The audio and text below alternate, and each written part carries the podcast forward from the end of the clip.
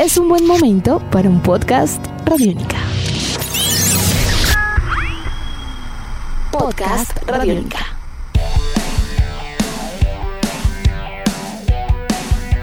Bienvenidos a esta nueva edición de Podcast Rock and Roll Radio, producto de Radiónica desarrollado por el señor Andrés Durán, arroba Andrés Durán Rock, y quien les habla Héctor Mora, arroba Mora Rock and Roll, bajo la producción de Juan Jaramillo, Alexis Ledesma y la captura sonora de Camilo Barón.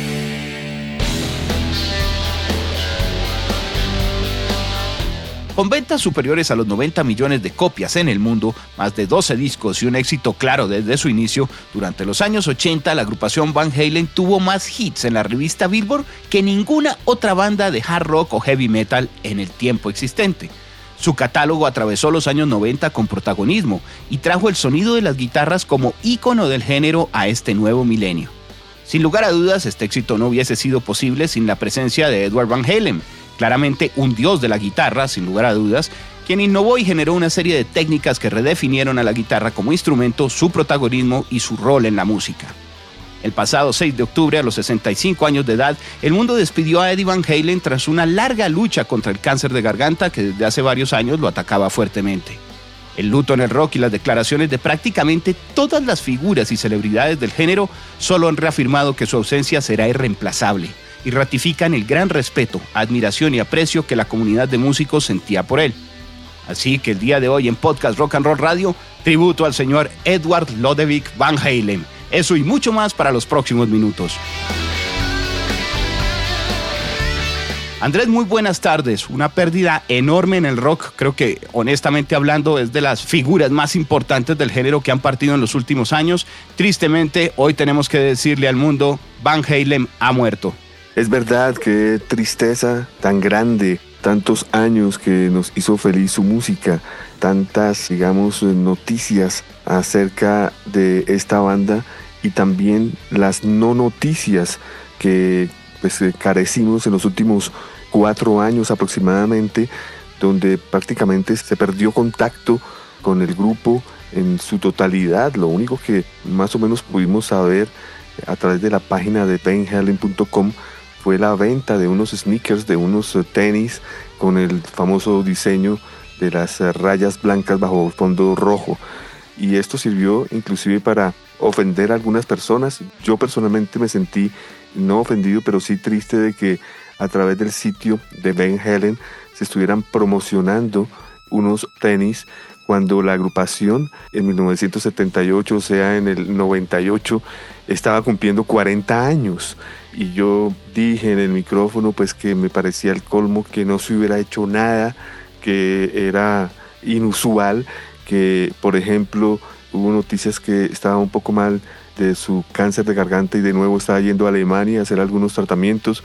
Luego fotografías en concierto de Tool, aparentemente muy bien de salud, también fotografías con algunos de sus seguidores que espontáneamente lo encontraban por la calle, así que despistados totalmente y pues hoy por hoy retracto todo lo que yo dije, uno no sabe por qué momento está pasando el artista y eh, este momento era el de sus últimas horas, cuando Eddie fallece como ya se supo de manera internacional que falleció el pasado 6 de octubre del 2020 a los 65 años de edad.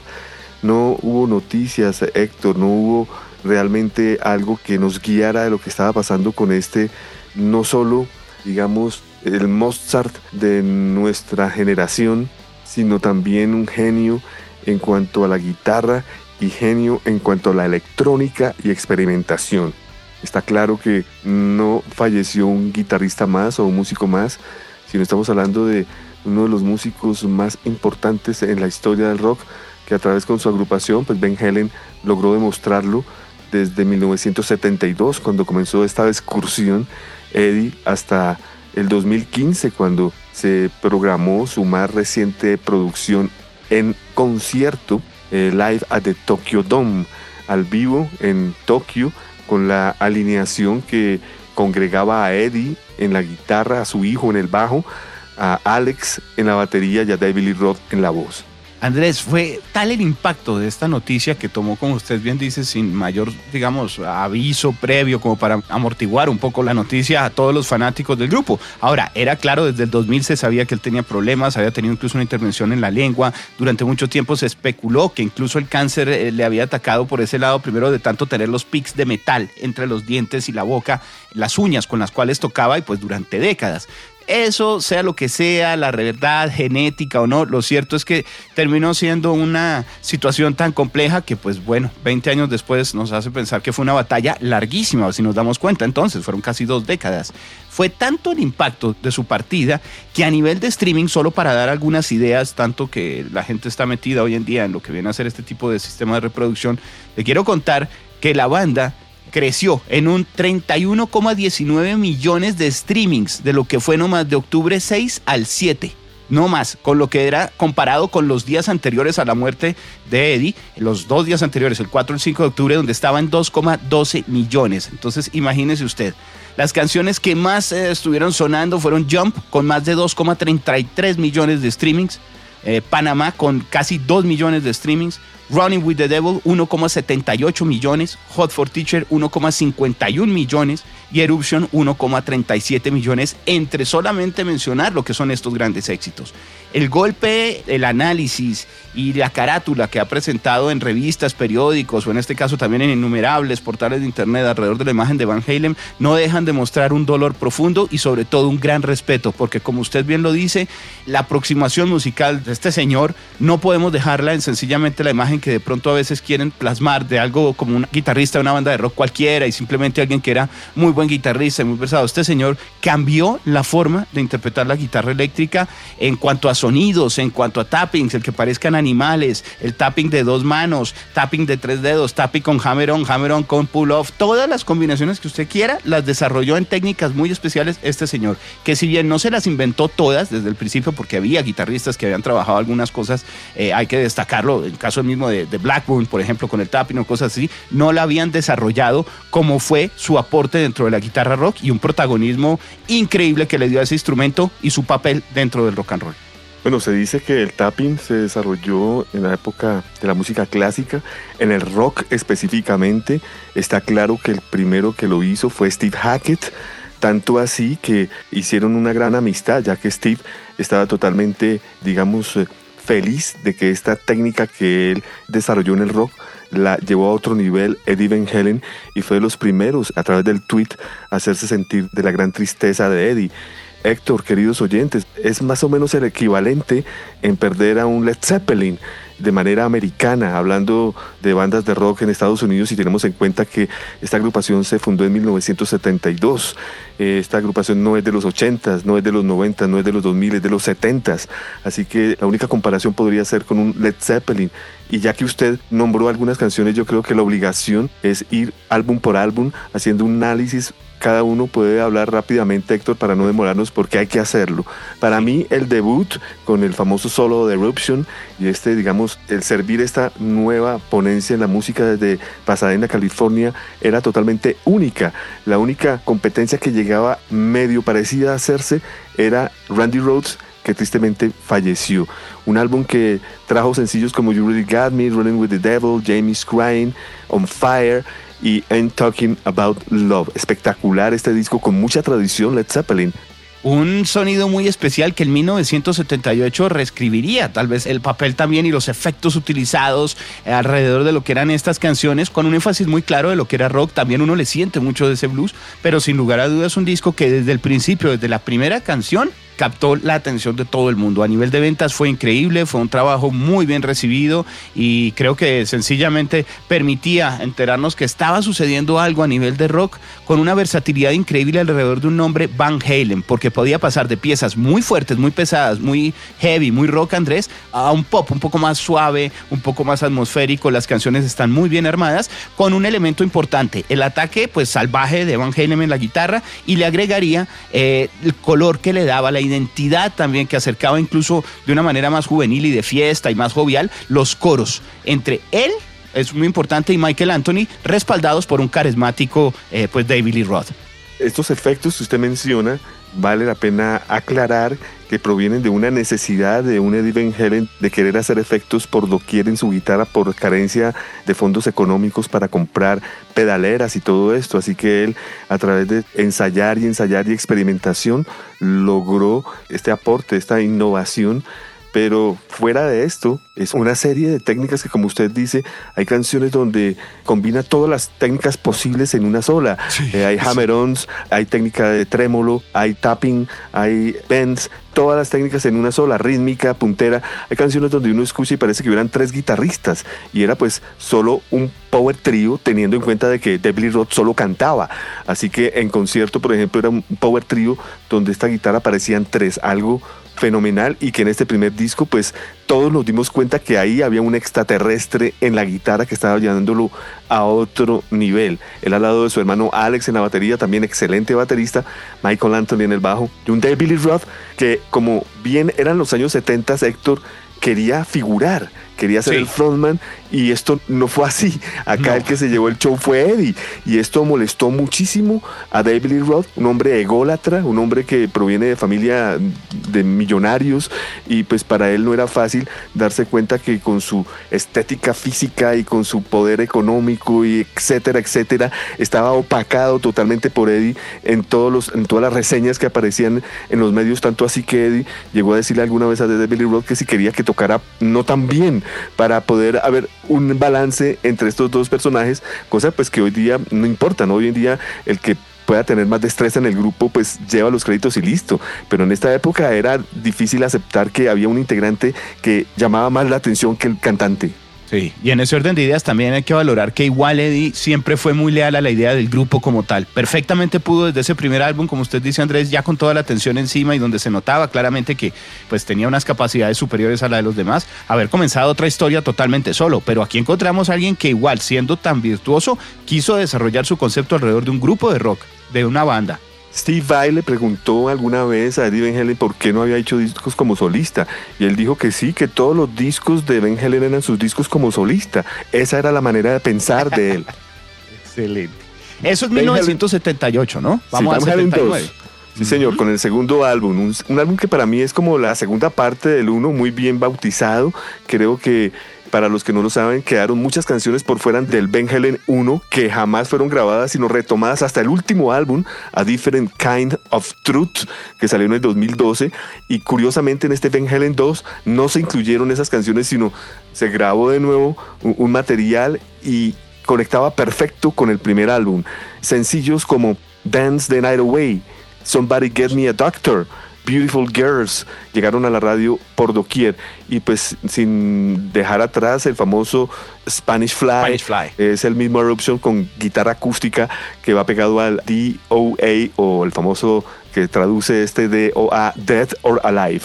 Yo creo, Andrés, que claramente usted lo dice, es la continuación de un sonido, digamos, el presentar y desarrollar más todavía a fondo, con más temas, una propuesta que era clara, que no varía mucho en ese sentido, que sigue presentando una gran destreza musical, en donde además, si quedaban dudas del primer disco frente a la calidad interpretativa del señor Eddie Van Halen, que se pensaba, por ejemplo, que Eruption era un producto totalmente arreglado y producido en estudio, él eh, no solo lo sustentaba al vivo, sino que, por ejemplo, en, en otros ejercicios como el que encontramos en este disco, aparece con Spanish Fly, usted bien lo menciona, en una tendencia totalmente acústica, demostrando que era un excelente guitarrista y digamos que dejando callada mucha gente que criticaba y que decía que no era posible que alguien tocara así.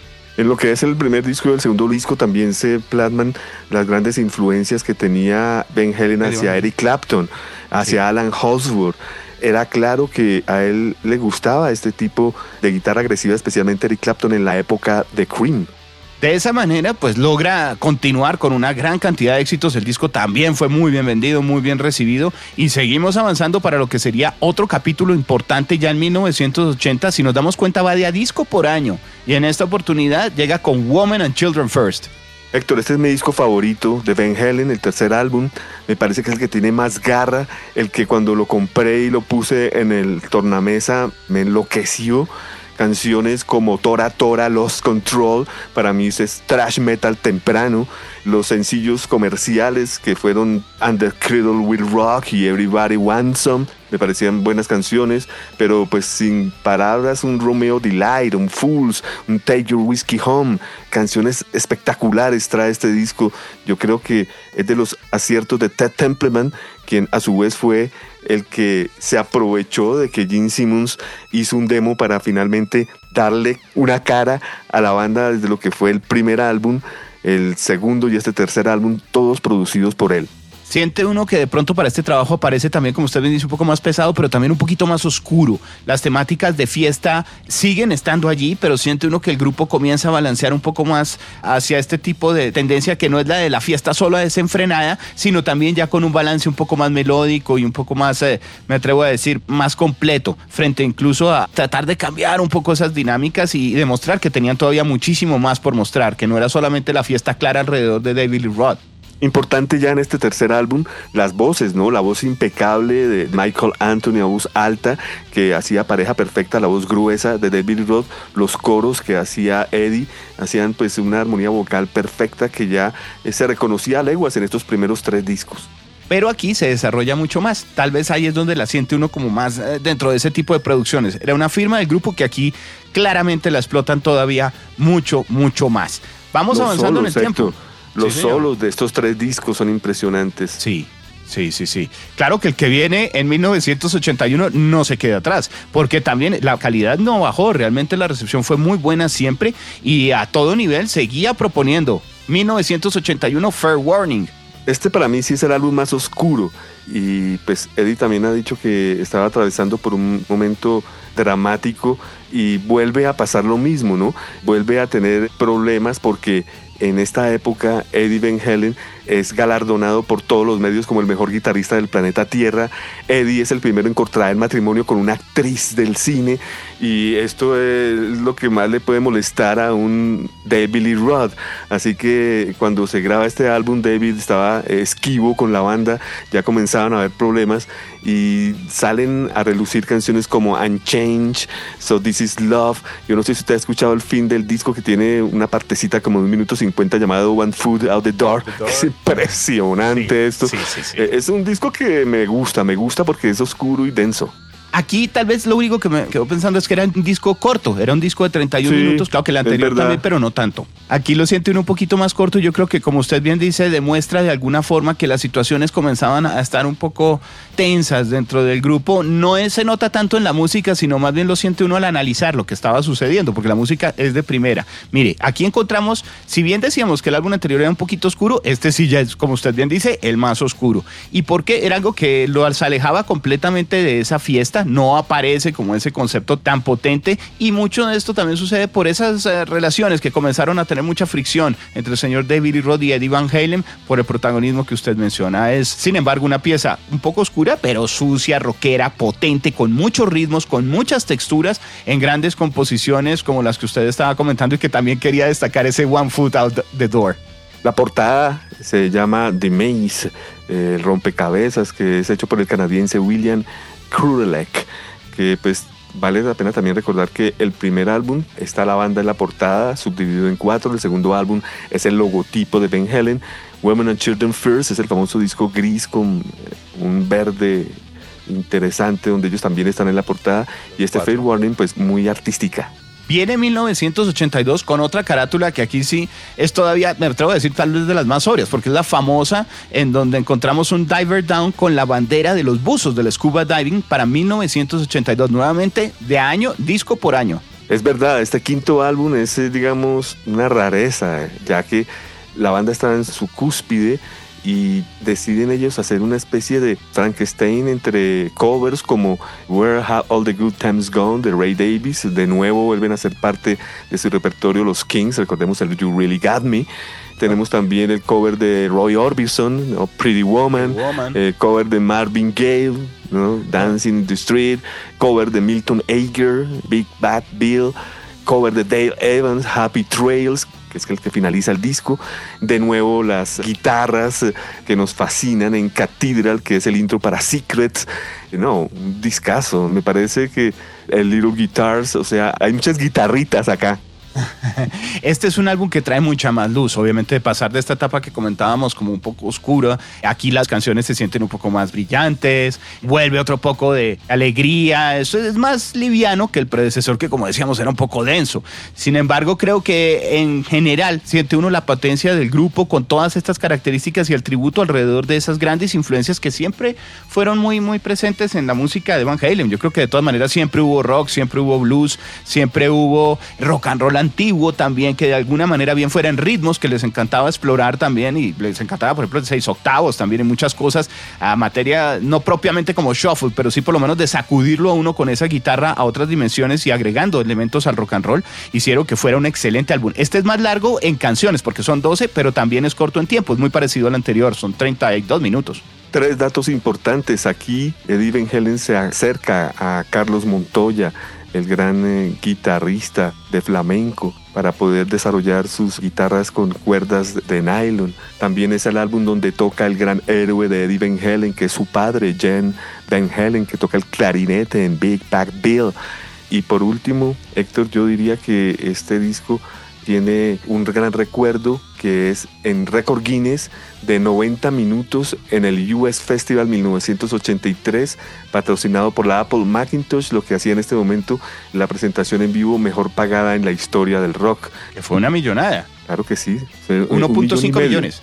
Un millón y medio por 90 minutos. En ese entonces, imagínense. Pasan dos años, un tour potente, casi que prácticamente el grupo no para, la promoción sigue muy fuerte, la demanda, el gusto por esta música en todo el planeta, el apoyo a nivel mundial es grande, la aceptación es total y en 1984 estarían presentando una pieza particular que obviamente corresponde a un punto de cambio en el sonido del grupo. Y es cuando sus voces, su protagonista, su frontman, eh, pues toma otra serie de actitudes que poco a poco nos van alimentando lo que sería prácticamente un cierre, ¿no? Un testimonio de despedida dentro de lo que viene a ser este 1984 para, digamos, plantear lo que viene a ser luego otro capítulo totalmente distinto a nivel vocal. 1984, un álbum muy exitoso que con sencillos como ese famoso Jump o Panamá, pues lo mencionábamos ahorita, fueron de las canciones que más se dispararon en streaming justamente al conocerse el triste fallecimiento de Eddie Van Halen, pues presentaba una banda muy muy potente, casi que otra vez en ese ámbito de fiesta, de alegría y con una arremetida de canciones importantísimas. Para el grupo fue un éxito comercial, ¿no? Más de 15 millones de copias.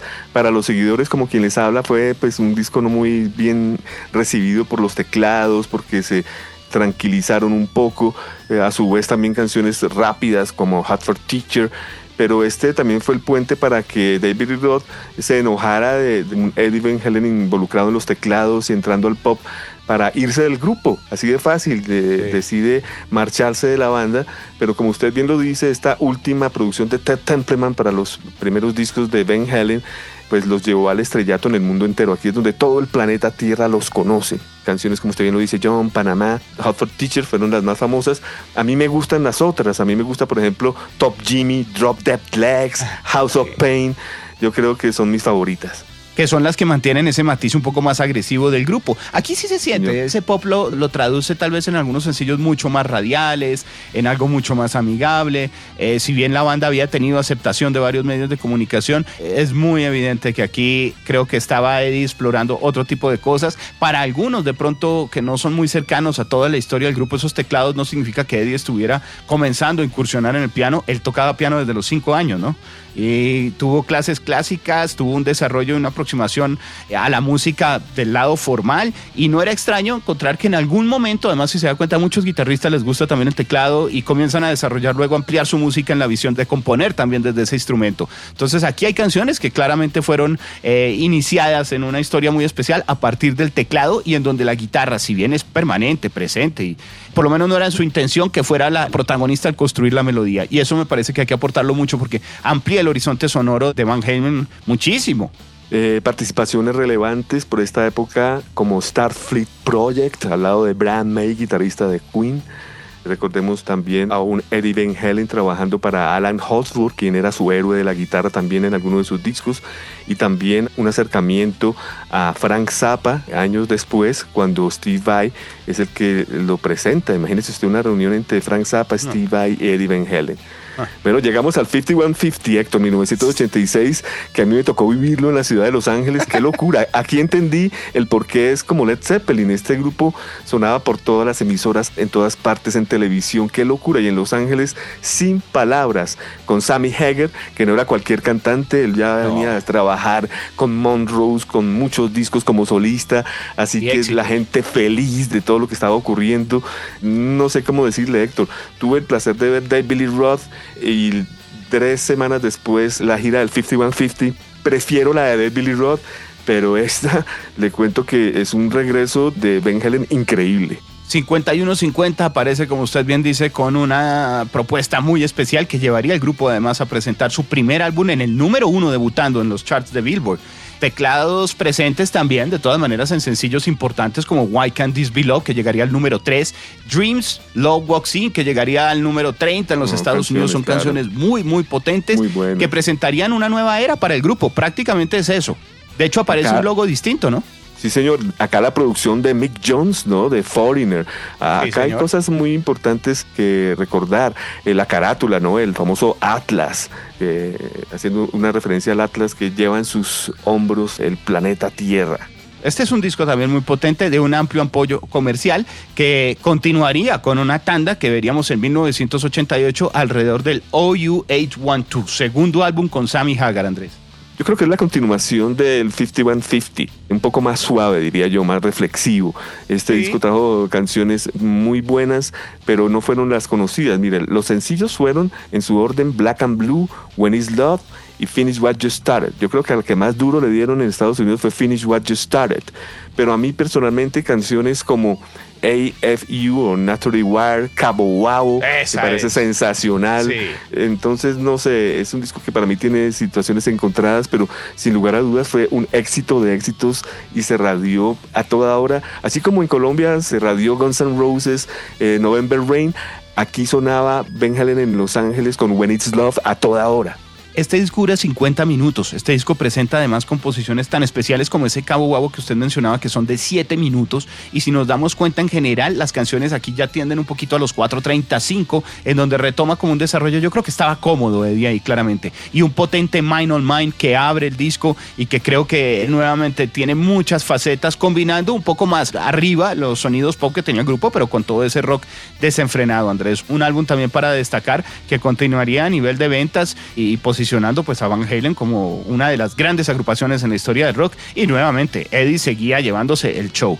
Pasan quiero recomendar un disco, un paréntesis, quiero recomendar el disco Never Say Goodbye de Sammy Hager que salió en junio del 87, producido por Edward Van Halen y toca el bajo Edward Van Halen. Qué discazo. Never Say Goodbye 1987, Sammy Hager cuando eran grandísimos amigos. Eso iba a decir, claramente entonces reafirmamos que estaban pasando un buen momento y se sentía cómodo, incluso para participar de este ejercicio con Sammy. Sí, señor. Llega 1991, comienza una década. Han pasado tres años desde ese OUH12 Tour Mundial, igual toda la promoción del caso, éxitos, y aparece For Unlawful Carnal Lawless, o el famoso Fuck. Sí, señor, canciones como Pound Cake, Top of the World Right Now, Man in a Mission, bien destacadas. Me gustaba a mí mucho Judgment Day, me encantaba el pequeño solo 316, Top of the World, mi favorita, Héctor, un disco que tiene como invitado a Steve Lukather de Toto y que a mi manera de ver no tiene buen sonido. Yo creo que aquí Andy Jones y Ted Templeman que volvió al grupo no lograron un sonido como el anterior que si usted compara es mucho más de frente, con más garra. Aunque fue número uno, ¿no? Debutó en el puesto número uno. Sí, no, igual el disco le fue muy bien a nivel de ventas y tuvo videos importantes, digamos, en rotación en el canal NTV, que para 1991 pues estaba también en furor. Entonces lo que fue el 91, 92, hubo cosas, el mismo Right Now fue una canción que contó con un video y una presentación importante dentro de lo que serían incluso premios en ese entonces eh, norteamericanos eh, que interpretaron al vivo en las ceremonias esta canción por parte de los Van Halen. Yo creo que aquí regresa el grupo, aquí hay menos teclado, ¿no? Menos protagonista de lo que encontramos en esos primeros dos con Sammy. Más guitarrero. Es más guitarrero, un poquito menos pop, vuelve a ese poder de las guitarras, obviamente también con una gran ventaja y era el poder vocal que le aportaba también Sammy Hagar a esas canciones, supremamente potente, canciones como Judgment Day creo que tienen todavía un Van Halen abrasivo con el whammy, con todo el toque potente y expansivo, In and Out o el mismo Pleasure Dome. Pound Cake con el taladro, aunque el pionero fue Paul Gilbert con Razor X. Sí, eso fue prestado. Hay que dejarlo claro. sí. Llegamos a Balance 1995, el último disco con Sammy Hagar, disco problemático, por eso fue el último de ellos, ¿no? Problemas de salud, problemas por aquí, por allá, pero un gran disco, la producción de Bruce Fairbairn. Son 12 canciones, un disco de 53 minutos, un disco extenso. Para muchas personas era un disco predecible. Yo creo que, mi juicio, no tanto, porque además aquí sentí que otra vez volvía con el poder en la producción que de pronto había perdido el trabajo anterior. Estoy de acuerdo. Este ¿Cierto? Este es muy abrasivo, este, este, se siente redondo en guitarras. También eso sí sigue en la línea del folk en que no están tan presentes dentro del pop con los sintetizadores, aunque hay cositas. Pero temas, por ejemplo, The Seven Seal, temas como el mismo Don't Tell Me What Love Can Do, que tuvo video y fue un sencillo muy, muy importante, también muy, muy radiado, fueron potentes. Aquí la amigable, me atrevería a decir, es Can't Stop Loving You, que igual fue todo un hit. Totalmente de acuerdo. Llega marzo 17 de 1998 con el álbum Van Halen 3, que es el álbum número 11 con el nuevo vocalista Gary Sharon, que fue tristemente un fiasco, solamente un sencillo Without You. No sé, el disco no me parece tan malo, pero sí fue un, digamos, fue el momento más bajo en la carrera de Van Halen. Creo lo mismo, Andrés. Lamentablemente no lo decimos porque el trabajo de Gary haya sido inferior al momento, por el contrario, un gran cantante. Además venía también de un reconocimiento fuerte con Extreme y en el medio del rock, digamos que todo el mundo sabía que Gary Chevon era un super cantante pero yo creo que las cosas no cuajaron, no era fácil entrar también como a un tercer cambio de frontman y de voz en el grupo sin que la gente evaluara. Y sí, yo creo que... El productor Mike Pose, el productor es de televisión, no era lo mm. mismo.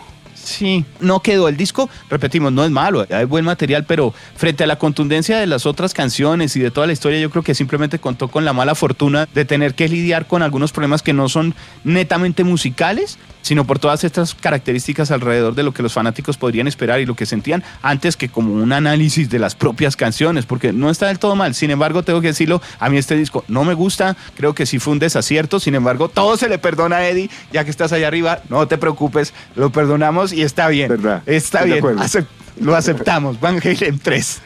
El último disco del grupo, febrero 7 de 2012, A Different Kind of Truth en cuya alineación tenemos a Eddie Van Halen en las guitarras, su hermano Alex en la batería, Wolfgang Van Halen, el hijo de Eddie en el bajo y nuestro amigo de Billy Roth en las voces. Son canciones retomadas de la primera época de Van Halen, regrabadas luego en el 2012. Ahora sí entendemos por qué, el porqué de muchas cosas. Aquí hay que darle crédito a esa Wolfgang Van Halen como hijo que sacó a su papá adelante, tanto para un nuevo disco como en la gira que todos vimos respaldada. Y me encanta este disco, yo creo que es el disco que menos ha escuchado la gente y el que más quiero invitar a que todos escuchen. Canciones como She's a Woman, Chinatown, Bullet Head, As Is, fantásticas, Héctor. Andrés, de hecho yo creo que este disco, a la hora la verdad uno escuchando lo que tuve la oportunidad antes de grabar este podcast, de volverlo a escuchar, eh, no era el que más atención le había puesto en la discografía del grupo, me sentía más identificado con otras épocas, pero siento que aquí hay una serie de canciones, primero que todo que es largo, son 13 canciones, eso me gustó, y son rockerísimas, es pesado, es un disco potente la producción de John Shanks, que había trabajado con Bon Jovi. Un disco muy interesante, Different Kind of Truth, lo recomiendo. Fue el último trabajo en estudio de Eddie Van Halen. Este disco no necesita demostrar que Van Halen tocaba más rápido que muchos otros, que tenía más arreglos, que podía hacer más efectos. Aquí yo lo siento muy balanceado, muy seguro de todo lo que estaba haciendo, sencillamente con ganas de presentar más canciones. Eso fue sin lugar a dudas un momento muy especial. Además que como usted bien dice, el trabajo de Wolfgang no solo fue a nivel musical, sino anímico, porque entró en depresión también poco tiempo antes, ¿no? Y ningún medio le puso dos o dos estrellas, siempre cuatro o cinco, así que no decepcionó, aunque pues ya el disco sale en la nueva etapa de la industria de la música donde se estrena algo y a las dos semanas se ha olvidado. Exactamente. Tristemente eso pasó, pero afortunadamente si nos damos cuenta entonces son muchos álbums para disfrutar la carrera de una persona que fue siempre cercana a todos los guitarristas y admirada por todos los músicos de este género en el mundo. Repito, no se hicieron esperar las reacciones y todas las condolencias de la comunidad en diferentes estilos y géneros, desde metal hasta incluso rock alternativo, incluso hasta el mundo del pop presentando lo que era respeto al señor Eddie Van Halen Andrés, quien repito, no hay forma de que alguien lo reemplace. Este señor se nos fue y quedó ya eso así. Yo creo que ese es el final de este podcast. ¿Quién reemplaza a Eddie Van Halen? Nadie. Yo he echado cabeza a Héctor y lo reemplazarían tres, que sería en composición canciones, un Paul Gilbert, en cuanto a guitarrista como tal y alma, un Joe Satriani y en efectos y demás, un Steve Vai, yo no sé, pero imposible reemplazar a este señor en el planeta Tierra. Mire Andrés, estamos hablando de un personaje además que en palabras del mismo Steve Vai, cuando le preguntaban también su opinión sobre los acontecimientos y demás, decía que él no se le medía nunca a tocar Van Halen por respeto. Simplemente que así lo pudiera hacer y demás, que incluso en alguna oportunidad pudieron compartir el gear en una visita que realizaron, pues igual hubo reunión Frank Zappa, Steve Vai, Eddie Van Halen en varias oportunidades y probaban sonidos y cosas, pues conociéndose y jugando. Y él decía, mire, Eddie tocaba con Steve Vai, Eddie tocaba con mi mismo equipo, exactamente los mismos juguetes y sonaba a, a Van Halen. Increíble. No había nada que hacer y, no podía imitarlo.